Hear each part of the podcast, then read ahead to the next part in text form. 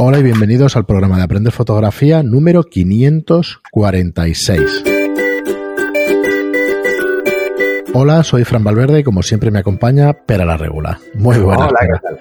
Estaba haciendo pruebas. Sí, espera un segundo y nada, yo he tirado. Y creo que me he pasado tres pueblos, le he dado demasiada castaña.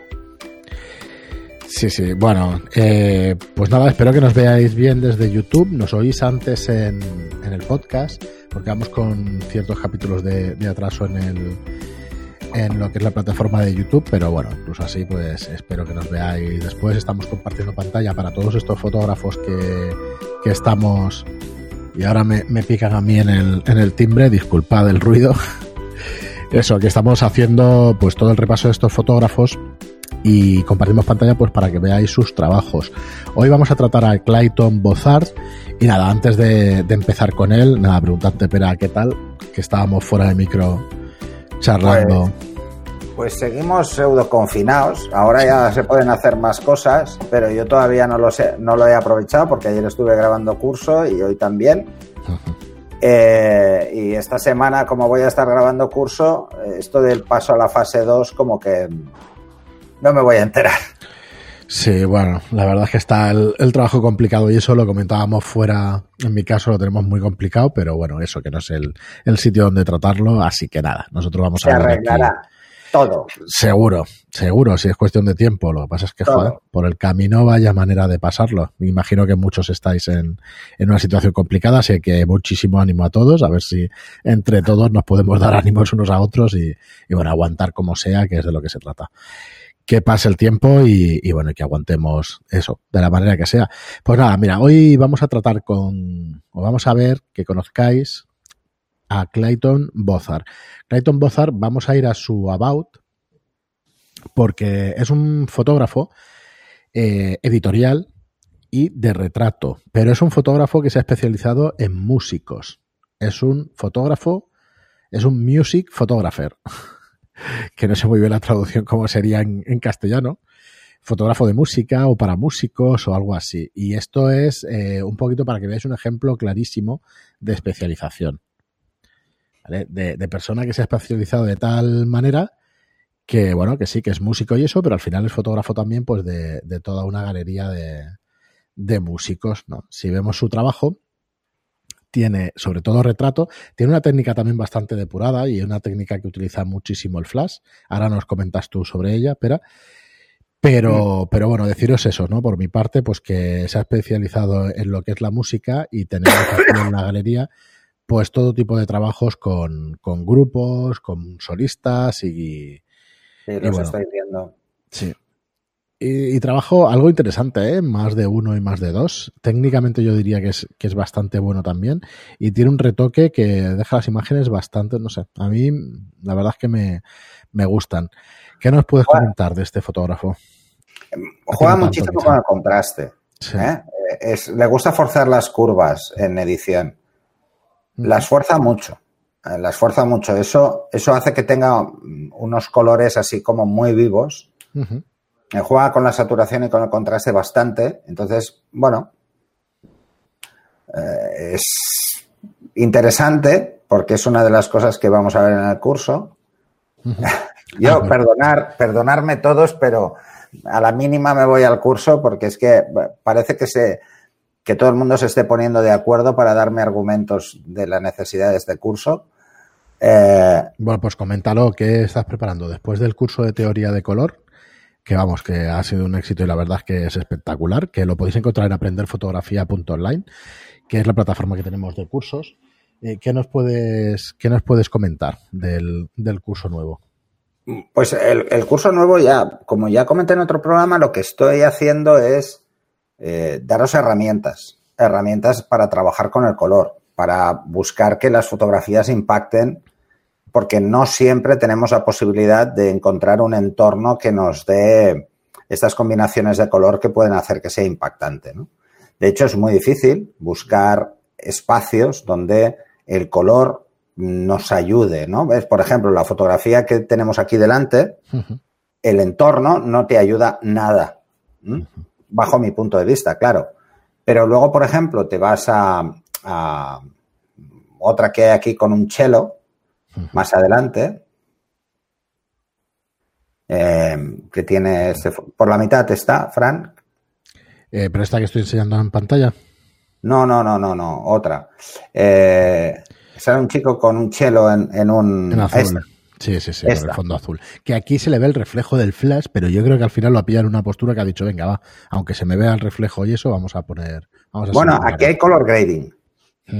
Aquí hay color grading, etalonaje en cine. Eh, aquí hay color grading porque fíjate un detalle, ¿eh? menos, menos en el chelo y su cara, ¿eh?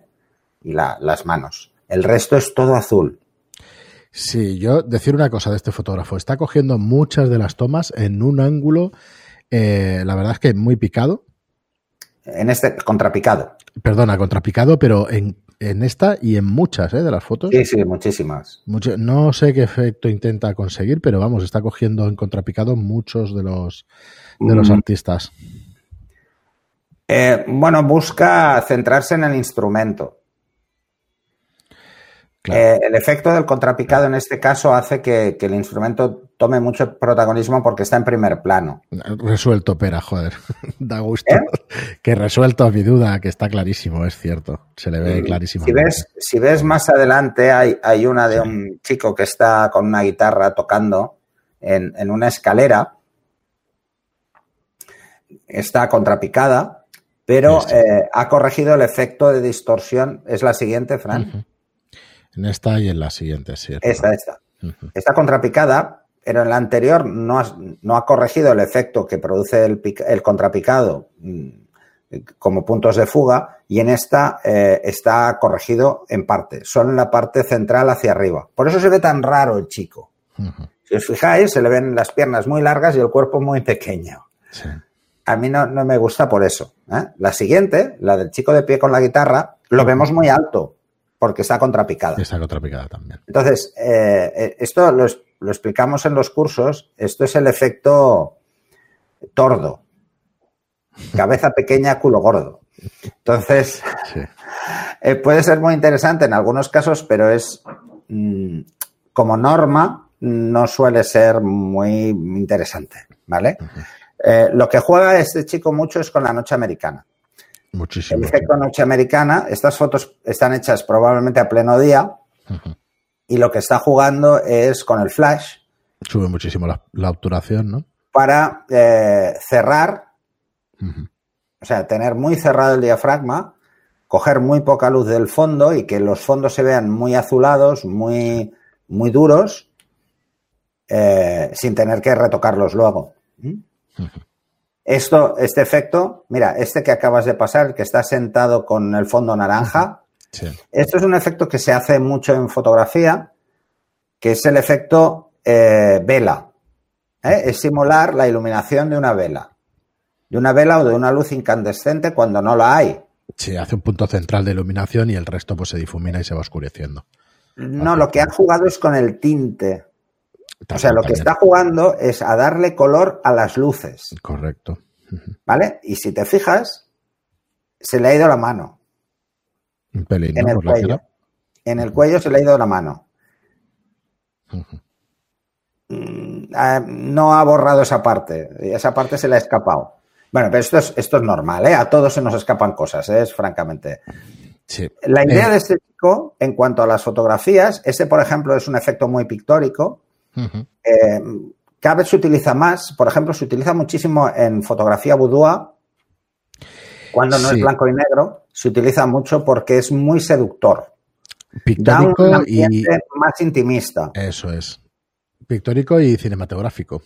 Sí, muy de cine. Es muy, de, muy de, lo que decíamos antes del etalonaje, que es buscar una atmósfera, una, atmósfera mm que cuadre en, toda la película, pues eh, él lo hace foto a foto, que está muy bien y que de hecho es una de las cosas que vamos a ver en los ejercicios también.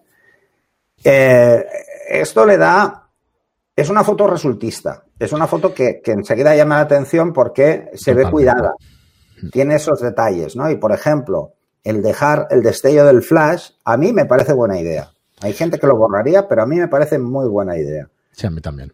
También. Eh, ¿Ves? Esto es noche americana, ¿eh? Lo de el, vaquero sí. es noche americana. Totalmente.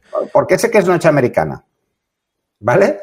Es, es muy fácil saberlo, ¿eh? Porque saber si era de día y era pleno día.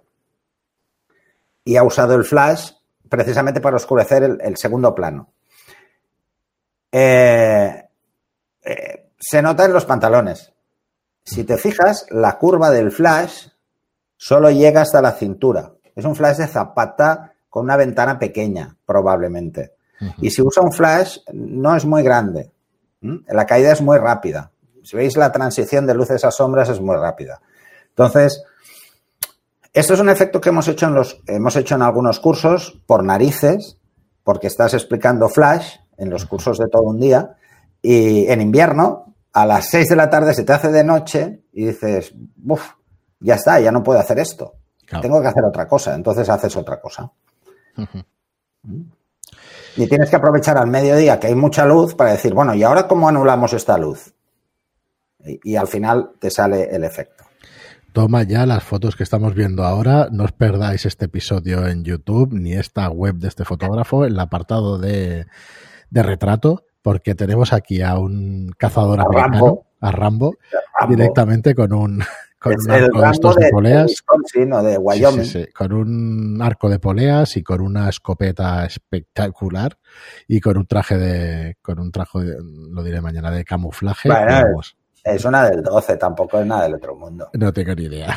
A mí me, digamos que me gustan las armas, pero en las películas me parece, vamos. El, el arco es Rambo total. Sí, sí. Es Mira, ves, por ejemplo, esta foto, vete a la, a la chica. Eh, el efecto se le ha ido de las manos se y se ve recosada. Sí.